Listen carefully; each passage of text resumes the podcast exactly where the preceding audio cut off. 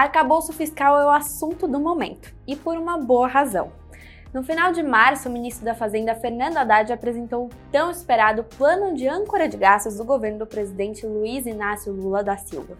O arcabouço determina a dinâmica entre receitas e despesas do governo e tem o objetivo de garantir a estabilidade das contas públicas. A proposta apresentada pelo governo combina mecanismos de controle de despesas com metas de resultado primário. Nesse vídeo eu vou te contar mais sobre a regra proposta e o que os especialistas estão achando, além de quais são os próximos passos para a sua implementação. Fica aqui com a gente.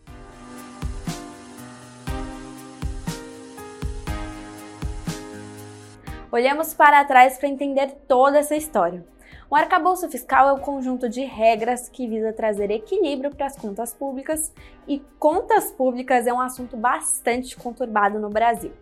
O Brasil passou por muitos momentos de instabilidade econômica na sua história recente, com crises inflacionárias e dívidas públicas elevadas. Em 1987, no governo de José Sarney, o Brasil chegou até a declarar a moratória da dívida externa isto é, simplesmente parou de pagar os juros da dívida. Esse episódio foi um trauma na história da economia brasileira. Com o anúncio, o Brasil ficou isolado do mercado internacional de crédito por um período e as taxas de juros cobradas pelos credores externos aumentaram significativamente. Esse cenário começou a mudar no início da década de 1990 e o Plano Real de 1994 no governo Itamar Franco tem grande parte dos méritos. Ele foi essencial, inclusive, para a eleição de Fernando Henrique Cardoso à presidência da República naquele mesmo ano. Para além da criação da nova moeda em 1999, três medidas macroeconômicas foram implementadas pelo governo brasileiro com o objetivo de estabilizar a economia e promover o crescimento sustentável. O tripé macroeconômico, como foi chamado, era composto pela política de metas de inflação, pelo câmbio flutuante e superávit primário. Esse último ponto é o que nos interessa aqui e a gente já volta a falar dele. Nos anos seguintes, um novo marco, a criação da Lei de Responsabilidade Fiscal em 2000, estabeleceu normas para o controle das despesas públicas, a redução do endividamento e o equilíbrio fiscal. Há também a regra de ouro, que não permite que o governo se endivide para pagar despesas correntes. O Brasil também teve avanços no campo da balança comercial com a diversificação das exportações e ampliação dos mercados internacionais. No entanto, desde a crise econômica iniciada em 2014, o país vem enfrentando dificuldades na área fiscal e na balança comercial. O período foi marcado por uma recessão econômica no Brasil entre os anos de 2015 e 2016, e na época a petista Dilma Rousseff começava seu segundo mandato como presidente da República. O segundo mandato de Dilma foi marcado por crises políticas e econômicas no país. Entre 2014 e 2016, o PIB per capita caiu 9%.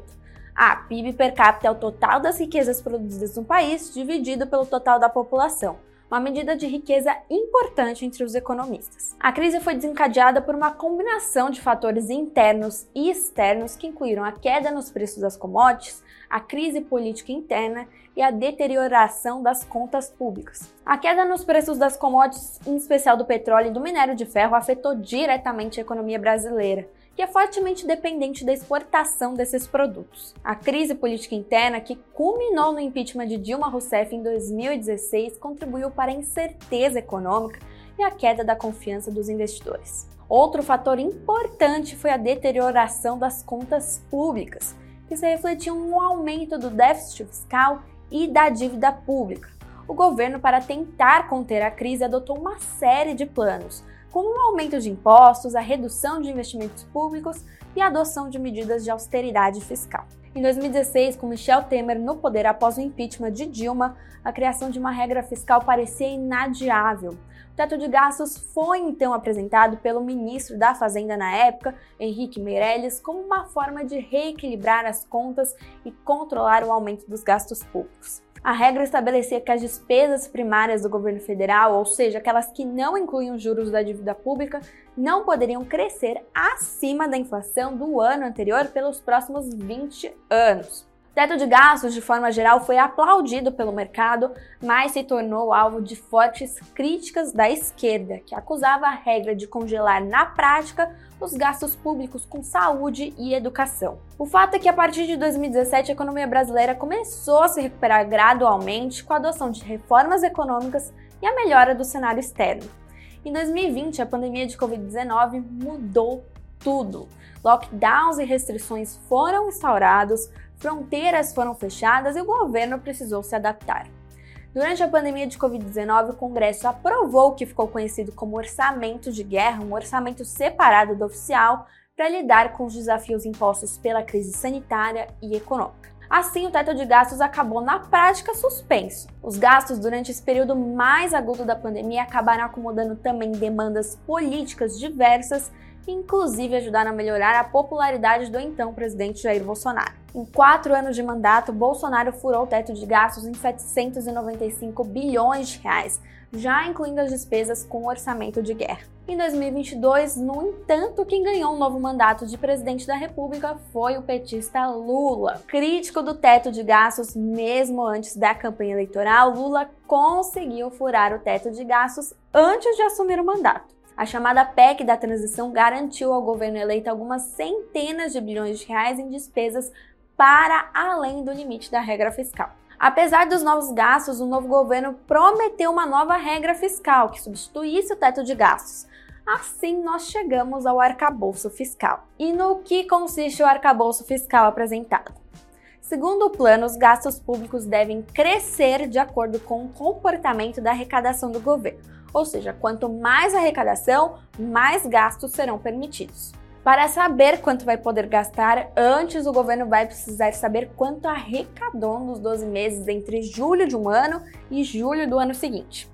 Com esse número em mãos, basta comparar com o ano anterior para saber quanto a arrecadação cresceu. É aí que vem as regras para as despesas. Já desconsiderando a inflação, os gastos podem crescer entre 0,6% e 2,5% de um ano para o outro, que vai definir o crescimento da arrecadação. As despesas devem subir 70% do que subiu a receita. E se essa regra dos 70% significar um aumento real de mais de 2%? Só pode subir 2,5%, essa é a trava. E se houver queda na arrecadação?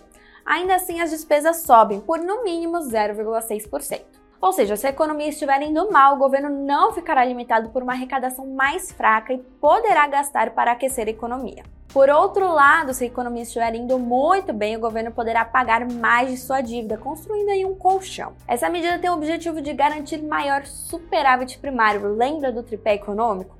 O resultado primário é a diferença entre a arrecadação e as despesas do governo, tirando dessa conta os juros da dívida pública. Se o saldo for positivo, teremos superávit. Se for negativo, teremos déficit primário. A necessidade da geração de superávit primário é a essência dos planos econômicos no Brasil. Segundo o economista André Perfeito, tudo isso vem da necessidade de integração da política fiscal com a monetária. Conforme o país tem mais dinheiro sobrando, tem menor necessidade de pegar emprestado de rolar suas dívidas a oferta de títulos públicos também diminui, o que faz com que seus preços subam. Justamente por isso, o arcabouço fiscal também tem metas de resultado primário, todas dentro de uma banda de variação de 0,25 ponto percentual para mais ou para menos. Para 2024, a meta é de um resultado primário de zero, ou seja, arrecadação e despesas em iguais proporções. A partir de 2025, o alvo é um superávit de 0,5% do PIB. Para 2026, o último ano do governo Lula, a meta é um superávit de 1% do PIB. Vale lembrar que apenas despesas que não entram na contabilização do teto de gastos vigente deixarão de ser contabilizadas na nova regra. E se o governo não conseguir atingir uma dessas metas? Então, os gastos só vão poder crescer 50% do que subir a arrecadação, e não mais os 70% previstos na regra original. Inicialmente, a apresentação do novo arcabouço foi bem recebida pelo mercado. Dias depois, no entanto, ainda permanecem dúvidas importantes. Segundo especialistas com quem conversei, ajustes com base no aumento da arrecadação são preocupantes, tendo em vista a desaceleração da economia. No Brasil, os juros estão em 13,75% ao ano e, conforme a divulgação semanal do Boletim Focus, que agrega expectativas do mercado, o Banco Central deve demorar a promover cortes expressivos. Economistas têm apontado para a necessidade de um aumento de arrecadação para que as metas do resultado primário possam ser cumpridas.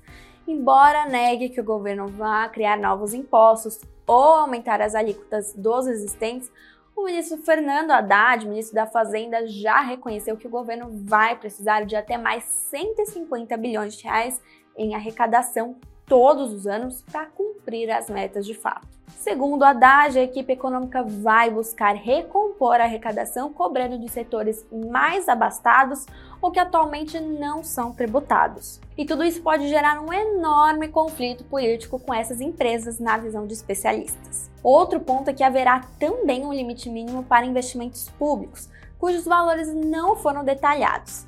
Lembramos que o limite da despesa de um ano passa a depender da receita e do resultado primário do ano anterior. Quais são os próximos passos para aprovação e implementação do arcabouço fiscal? Bom, o plano proposto ainda precisa passar pelo Congresso para quaisquer alterações e mesmo a sua aprovação. Lembrando que a proposta não altera a Constituição, portanto, sua tramitação tende a não ser tão prolongada. A gente aqui no Suno Notícias vai continuar acompanhando tudo isso, explicando tudo para você. Não se esqueça de compartilhar esse vídeo, de curtir e se inscrever no nosso canal.